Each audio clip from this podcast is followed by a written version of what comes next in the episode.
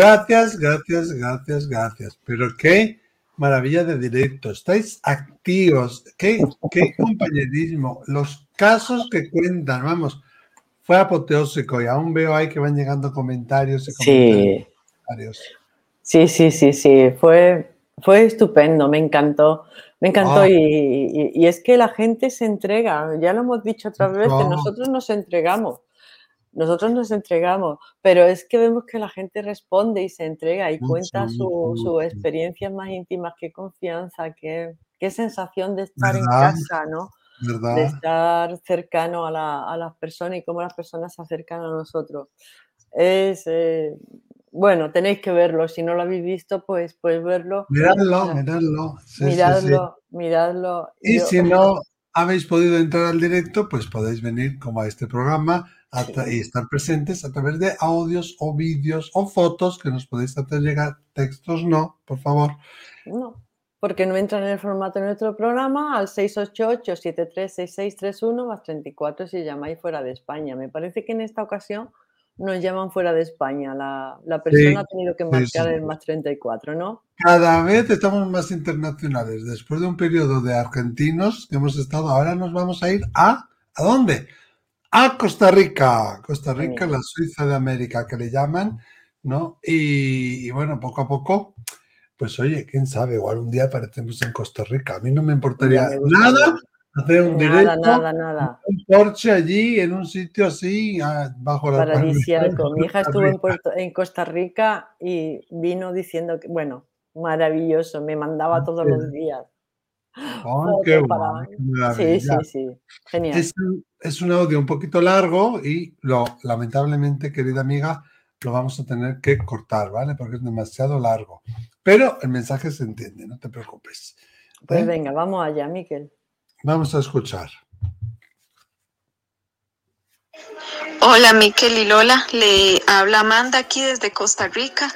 Les mando un gran abrazo a los dos y les doy las gracias por todas sus palabras que nos ayudan a seguir adelante. Les quiero contar la historia de mi mamá. Ella falleció el 26 de mayo del 2019. Hace poquito cumplió los dos años.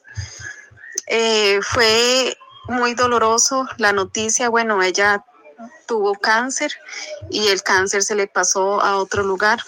Eh, para mí fue muy doloroso cuando los médicos me dijeron que solo tenía tres meses de vida. Es un dolor, un dolor inexplicable y donde yo me preguntaba muchas cosas que por qué em, era el llanto que no paraba todos los días de pensar de que días de pensar de que ella se me iba a ir. Eh, nosotros somos cuatro hermanos, dos mujeres, dos hombres. Ella es, ella se llevaba súper bien conmigo y mi hermana. Éramos más que mi mamá, nuestra amiga. Ella con un corazón enorme. Ella siempre, siempre queriendo el bien para todos, la familia, para nosotros. Entonces, la partida de ella fue muy dolorosa para nosotros y para para mi familia, porque fue la primera que se fue para donde Dios, de, mis abuelitos todavía están con vida, entonces para todos los hermanos, son siete, fue demasiado doloroso. Bueno, le cuento, Miquel, que, bueno, eh, cuando ella murió, como a los tres días, yo tuve un sueño y desde ahí he tenido muchos sueños con ella y ahí es donde digo yo que ellos siguen con nosotros. He aprendido bastante. Eh, a raíz de la muerte de ella y sé que ella tuvo un propósito y sé que ella se fue para cambiar muchos corazones porque bueno, yo antes pensaba diferente y ahora pienso otra otra cosa de la vida. Le veo sentido, le veo que todo pasa por algo, que hay que aceptar la voluntad de Dios. Em, que no podemos hacer nada, que lo que podemos hacer es mandarles mucho amor y que ellos están con nosotros siempre, que ellos nos aman, nosotros aquí nos amamos, que el amor se multiplica en montones. Y bueno, el primer sueño fue a los tres días de que ella falleció. Yo me soñé que yo estaba sentada en, en el sillón y yo me la recosté a ella al hombro y yo le dije que yo no quería que ella me dejara. Y ella me dijo, pero no vio una forma tan bonita en que morí y me dijo, y yo estoy muy feliz bueno, yo tengo un tío que es sacerdote y yo le conté, pero antes yo no pensaba que ellos se podían comunicar con nosotros por los sueños, sino yo le dije, tío, me soñé esto. Luego mi tío me dijo, Amanda, es que ellos se comunican a través de los sueños y desde ahí he venido soñándome bastante con mi mamá. Me ha dado la fortaleza para seguir adelante y ver la vida diferente y seguir viviendo porque así ella lo, así siento yo que todos nuestros seres queridos quieren que disfrutemos de esta vida, que vivamos, que vivamos y vivamos felices de lo simple, del amor y que eso es lo más importante. El sueño más impactante que tuve fue, bueno, mi mamá murió con una sonrisa hermosa en su rostro. Mi hermana y yo siempre nos preguntábamos qué vio más, ¿verdad? Para irse ella tan feliz este, y este sueño lo tuve, de hecho me desperté temblando en un escalofrío, como dicen, temblando y temblando, porque para mí fue muy impactante. Me soñé que eh, yo vi a mi mamá y ella me tomó de la mano y yo le dije que, que, que, que que si ella vio a Jesús, que cómo era, y ella me dijo que Jesús la recibió y que Jesús le dijo, hija, has llegado a tu casa, Luego yo le dije, Ma, ¿y quién le dio la mano? Y ella me dijo, María, María. Y luego yo le pregunté que si habían seres que ya habían fallecido y ella me dijo que sí y que se iban formando en forma de escudo. Le pregunté también por una abuelita que ya tenía eh, bastante tiempo de haberse ido, como, como 13 años, y ella me dijo que sí, que ahí estaba Tita. Y en ese momento ella me llevó a un lugar y y ya yo no era una persona adulta de 30 años, sino era una niña como de 6 años, Miquel y Lola, porque yo brincaba de alegría, yo brincaba de emoción al ver un cielo que nunca en mi vida había visto. No había sol, no había luna, no había estrellas, pero era un cielo como un azul con negro, un cielo hermosísimo que yo todavía lo tengo en mi mente y donde las nubes se corrían, había una luz adentro de ahí adentro de ese cielo y yo brincaba y yo decía, hola Diosito, porque yo decía que en esa, esa luz... Eh, era Dios y yo le decía, hola Diosito. Y yo cada rato le decía, ma, pero qué lindo, qué lindo que es ahí, aquí, le decía yo. Y este, y ya luego ella me dijo que ahí donde está se llama Tierra Santa, que donde está ella, y que, y que Jesús sea, que Jesús bajaba a lo que yo entendía, a lo que ella me transmitía, como que Jesús bajaba a visitarlos a ellos, pero que ellos no podían ir donde estaba Dios, que era ese cielo donde yo veía esa luz hermosa. Y este, y también le pregunté por un señor que había muerto de un paro. Yo le dije, May, ¿usted vio a este señor? Bueno, le dije el nombre y ella me dijo, él está en la pila de abajo y ahí trabajan sin parar. Y entonces en eso, en eso ya yo me desperté después de que le pregunté eso y me desperté con mi cuerpo con esa sensación. Eh, para mí fue, fue más que un sueño. Luego de ahí he tenido muchos sueños donde ella, es que, bueno, mi tío me dijo que los apuntara y tengo todos apuntados, donde ella me dice que la muerte de ella ha sido una bendición más para mí que para ella. Y bueno, de, siento yo que ha cambiado mucho mi vida y la forma de pensar y, ella hubiera querido que así fuera porque así fue. El último sueño que tuve fue eh, cuando cumplió los dos años. Em, fue corto, nada más me soñé que un familiar mío dijo que el amor de una madre es el amor Y para mí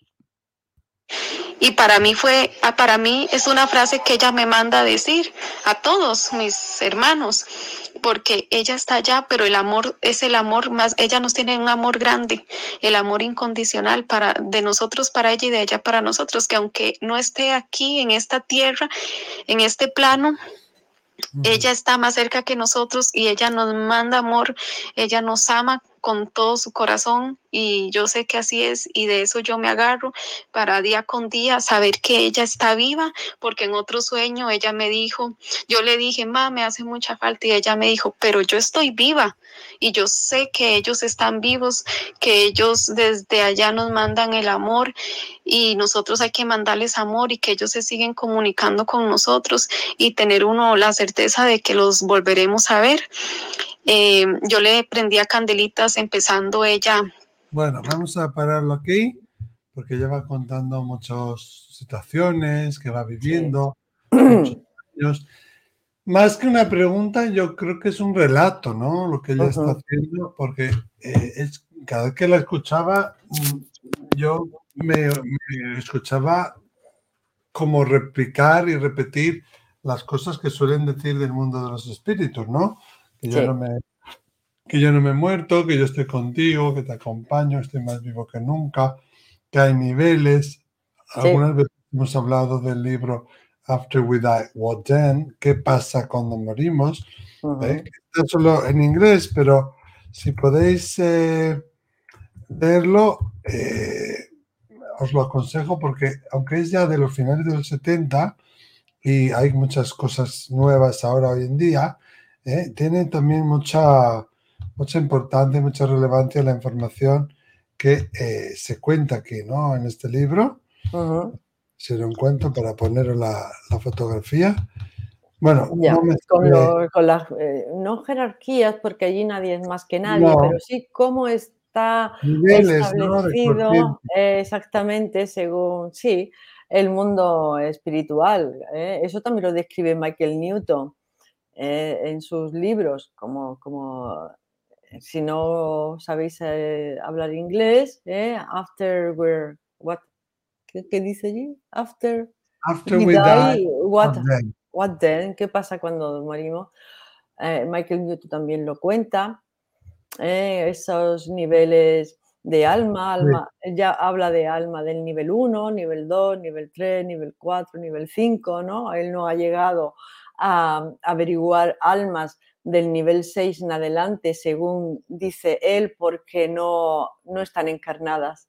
O sea, hay un momento en donde ya no encarnamos en este, en este plano, cuando el alma ha adquirido suficiente experiencia y suficiente sabiduría, ya no encarga, ya no encarna en este plano, sino que va a encarnar a otros planos para seguir su, eh, su evolución, ¿no? Y eh, yo creo que esta amiga nos cuenta lo que es el proceso de duelo y de pérdida, ¿no? Y cómo yo la veo muy en el duelo abierto a ella, ¿eh? la veo muy desgarrada aún y en su forma de hablar se nota, ¿no? Esa necesidad de tener a una la madre.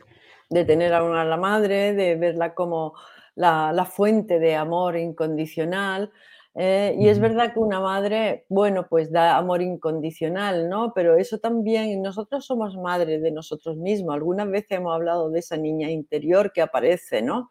Eh, en algunos sueños, que también nos está exigiendo el amor incondicional. Mira, le pedimos amor incondicional al que está fuera de nosotros, al otro. ¿eh? Pero, ¿y qué hay del amor incondicional que yo me doy a mí misma? me estoy criticando continuamente, me doy la razón, me estoy ah, juzgando continuamente, averiguo el por qué me pasan las cosas, eh, me pregunto a mí misma cómo estoy viviendo yo esta situación, me estoy dando amor incondicional, ¿eh? porque se lo exijo a mi madre, pero yo, ¿qué estoy haciendo yo conmigo? ¿no? ¿Qué amor incondicional me doy a mí misma? ¿Eh? ¿Qué clase de autoperdón, vamos a decirlo así, que el autoperdón llega con la autocomprensión? Cuando yo me autocomprendo, me estoy instantáneamente autoperdonando. ¿eh? Entonces, eh, como tú dices, yo la veo, la sigo viendo en duelo, buscando respuestas, teniendo esos sueños que le son de, le son de ayuda, ¿no? ¿Eh? Como ve esos, tipos de, niveles, esa luz, ¿no? Eso lo cuentan mucho, mucho, mucho las personas que tienen una experiencia cercana a la muerte los libros de Michael Newton también lo cuenta, esa luz, ¿qué es esa luz? ¿no? Porque parece que la luz tiene cualidades. La luz es capaz de transmitir sensaciones, percepciones. Cuando estás delante de esa luz, sientes que estás en el amor incondicional. siente que no estás juzgada, te sientes amada. En el momento que uno se siente amado y no juzgado, aparece la felicidad. O sea, dice, estoy en un éxtasis de felicidad. ¿Por Porque te sientes amado y no te sientes juzgado, ¿no? ¿Qué ah. es esa luz, no? Esa luz que tiene esa información, que, es capaz de comunicárnosla y somos capaces de comunicarnos con, esa luz. es muy importante eso. Amanda, seguro que te sientes muy amada por tu mamá. Y Amanda nos cuenta cómo ha tenido varios sueños donde hay manifestaciones, ¿no? Donde eh, tiene una vela y en esa vela se ve un bebé y, ah. después su hermano eh, pues, pues va a tener un bebé.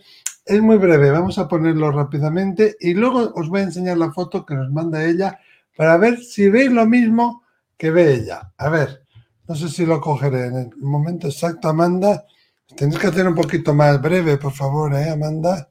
Eh, yo le prendía candelitas empezando ella eh, con que había fallecido, le prendía las candelitas y nunca una candelita se me había transformado así extraño.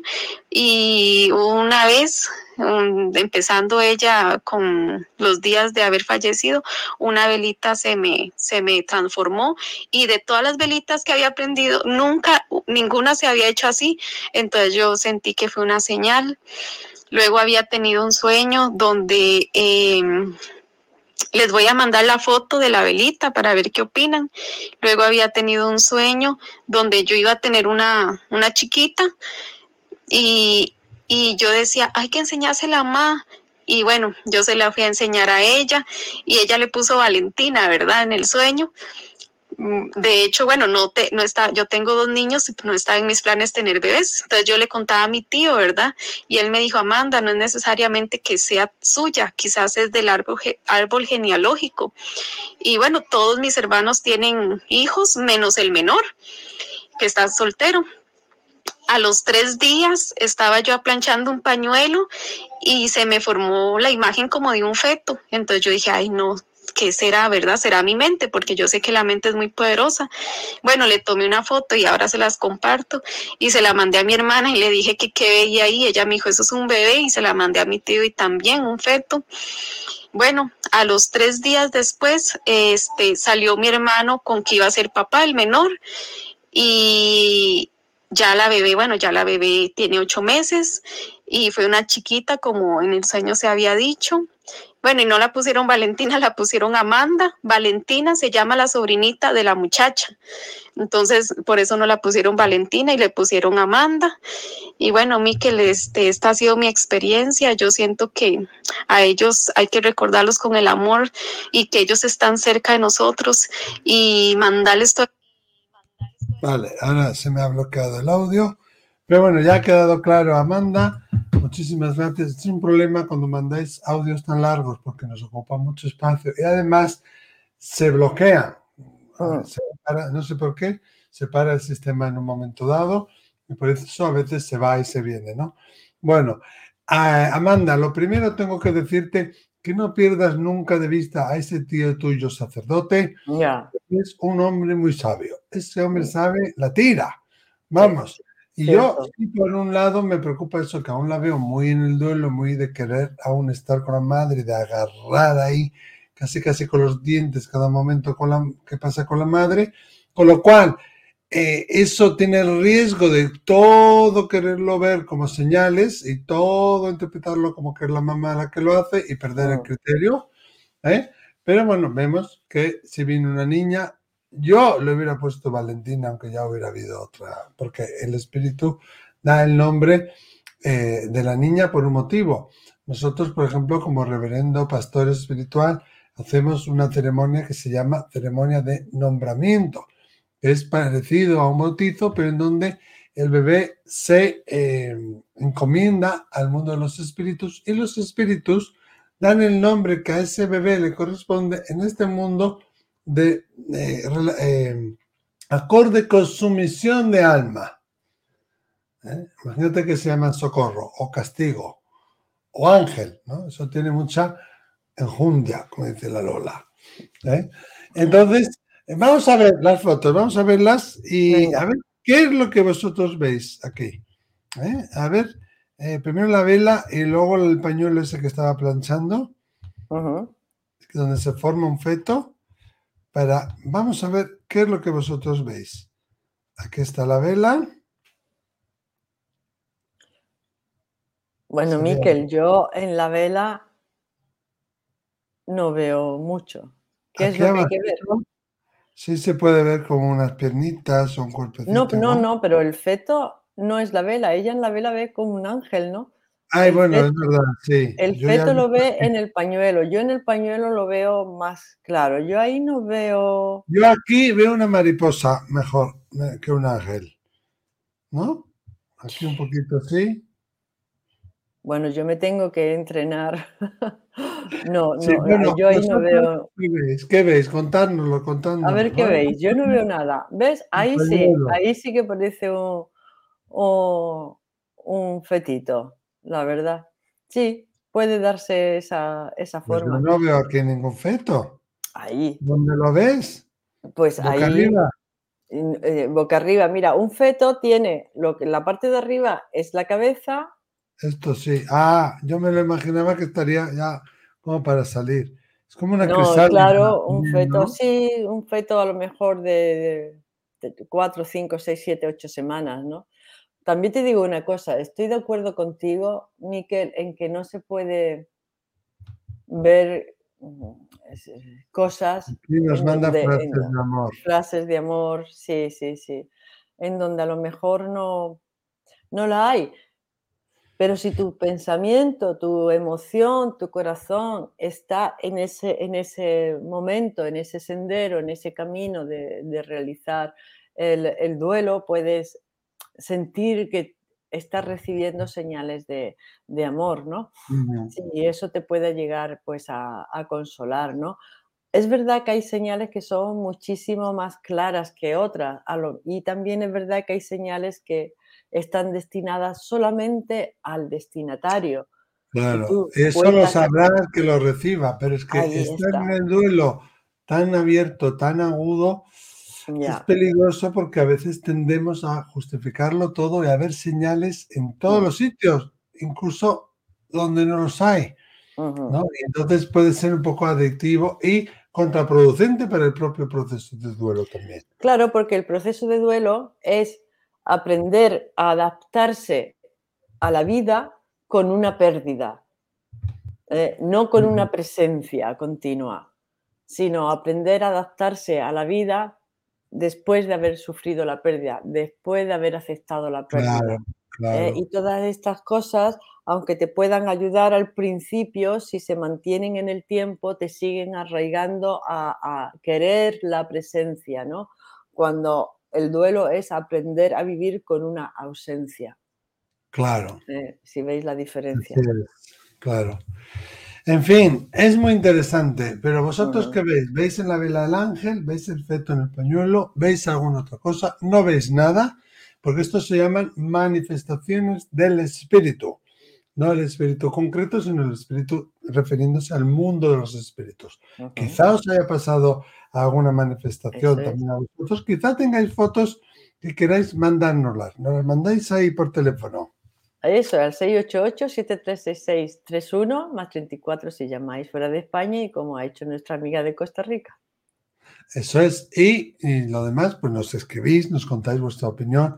Por favor, compartir y hacernos hacer saber a mucha gente que estamos aquí para que muchos se puedan beneficiar. Beneficiar. Oye, ¿y qué veis en la vela? Yo no, yo no veo nada. Yo veo como una mariposa, sí. Bueno, muchísimas gracias, Amanda, y a todos los que estéis ahí. Hasta el próximo. Déjame contar. Adiós. Adiós.